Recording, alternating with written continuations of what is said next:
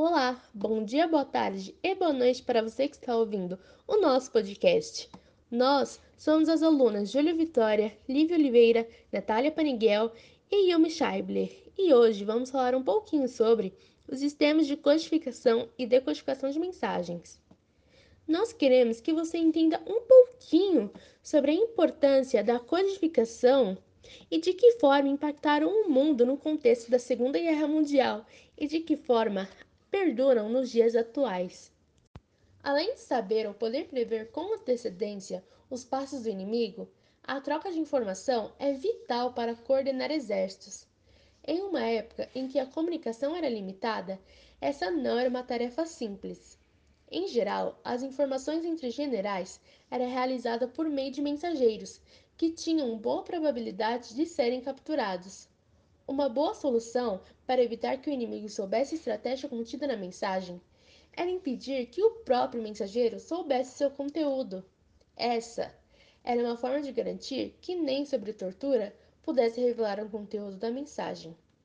A necessidade do sigilo na comunicação e, consequentemente, do uso da criptografia atinge seu ápice no começo do século XX, com o advento do rádio e com o surgimento das telecomunicações, a criptografia passa a ter um papel fundamental, uma vez que não há fronteiras ou controle das ondas de rádio, torna-se crucial o desenvolvimento de técnicas que garantam que as mensagens interceptadas não possam ser lidas.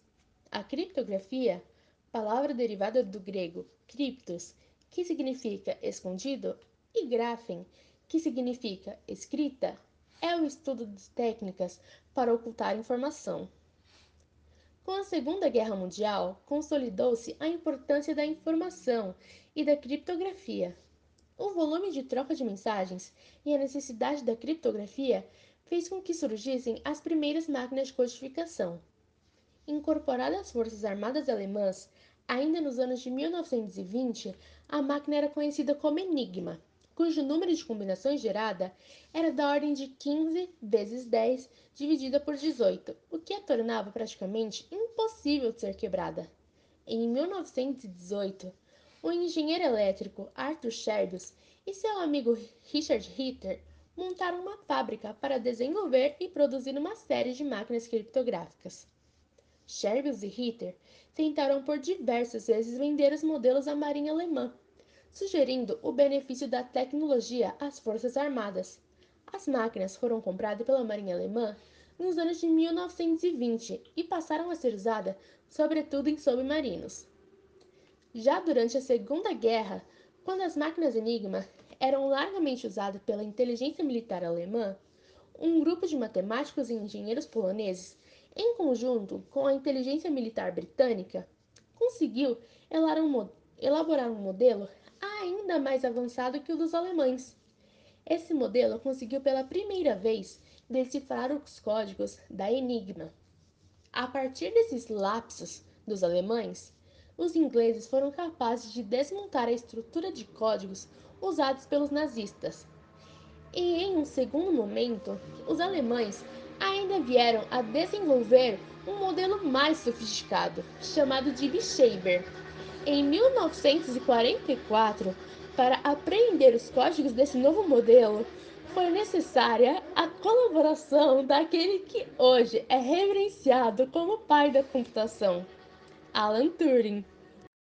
Uma das formas de criptografia mais comumente usadas é a criptografia simétrica, onde a mensagem a ser criptografada é enviada a um algoritmo que gera uma nova a partir da combinação de mensagem original e da chave secreta formando assim a mensagem criptografada. Essa mensagem criptografada pode então ser enviada ou armazenada, e apenas aqueles que possuem a mesma chave usada no algoritmo poderão decodificar a mensagem e obter seu conteúdo. Um grande problema com esse tipo de criptografia é desenvolver uma maneira segura de transmitir essas chaves. Se a transmissão da chave não for segura, a segurança de todo o sistema de criptografia estará ameaçado. É como um baú fechado por um cadeado.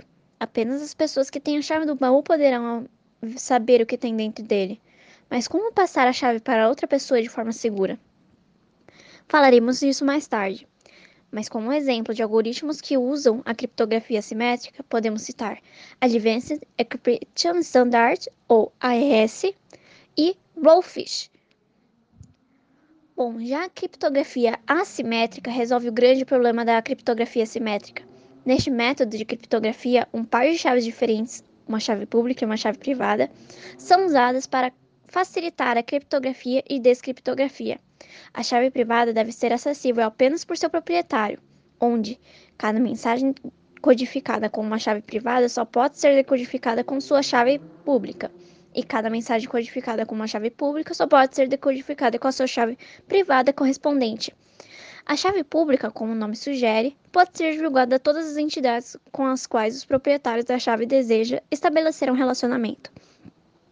Entre os algoritmos de criptografia assimétrica mais comumente usados, podemos citar Rives, Shamir, Alderman, RSA e Digital Signature Algorithm, DSA. Partindo agora para alguns fatos curiosos ou importantes, o uso da máquina Enigma exigiu um cuidado muito grande. A chave usada para configurar a máquina deveria ter seu código trocado diariamente, sob pena de ser rastreada por tecnologia semelhante e ter suas mensagens decifradas. Já durante a Segunda Guerra, quando as máquinas eram largamente usadas pela inteligência militar alemã, um grupo de matemáticos e engenheiros poloneses, em conjunto com a inteligência militar britânica, conseguiu elaborar um modelo ainda mais avançado que conseguiu decifrar os códigos da Enigma. Essa operação ficou conhecida como Ultra, como destaca o historiador Norman Davis em sua obra A Europa em Guerra, aspas, descobriram que alguns operadores de rádios alemãs estavam a ignorar as instruções e iniciavam as suas máquinas com a mesma chave todos os dias. Calcularam, acertadamente, que as unidades alemãs espalhadas por toda a Europa transmitiriam mensagens idênticas pelo aniversário do líder em abril de 1940 e deitaram as mãos a uma máquina Enigma atualizada que a Marinha Britânica obtivera no navio meteorológico alemão capturado ao largo da Groenlândia. Fecha aspas. A partir desses lapsos dos alemães, os ingleses foram capazes de desmontar a estrutura de códigos utilizados pelos nazistas, e em um segundo momento, os alemães ainda vieram a desenvolver um modelo mais sofisticado, chamado de Bischreiber, em 1944. Para aprender os códigos desse novo modelo, foi necessária a colaboração daquele que hoje é reverenciado como o pai da computação, Alan Turing. Norman Davis deixa isso patente no livro já citado, abre aspas. Em seguida, a bomba de Turing, uma calculadora eletromecânica, conseguiu descobrir as permutações e produzir respostas. No segundo ano da guerra, Bletchley Park estava a ler todas as transmissões Enigma três horas depois do início de cada dia. Acompanhavam todas as atualizações a que procediam os alemães. E, em 1944, para rivalizar com o Bischreiber, inventaram o primeiro computador eletrônico do mundo, o Colossus. Fecha aspas. Nesse momento da história, a criptografia se torna responsável pelo advento dos computadores, e com a quebra da Enigma, os aliados ganham vantagem estratégica e vencem a Segunda Guerra. Desse modo, Alan Turing se torna responsável por duas grandes contribuições para a história: a vitória dos aliados na Segunda Guerra e a invenção do computador. Curiosamente, muitos anos após a Segunda Guerra, a criptografia ainda era considerada arma de guerra e, portanto, item de segurança nacional. E quais foram as consequências ou os efeitos nos dias de hoje da codificação e decodificação de mensagens no contexto da guerra? Bom, após a Segunda Guerra Mundial, a criptografia ela foi considerada por muitos anos uma arma de guerra e item de segurança nacional. Por isso, muitos detalhes da sua utilização foram omitidos. Com o fim da guerra e o advento dos computadores, a criptografia passou então a exercer um papel muito importante na sociedade moderna, que é o de garantir a segurança das informações. Ou seja, todas as vezes que um computador é acessado, uma senha utilizada, um pagamento é feito pela internet ou até quando a gente manda uma mensagem, a criptografia ela é utilizada.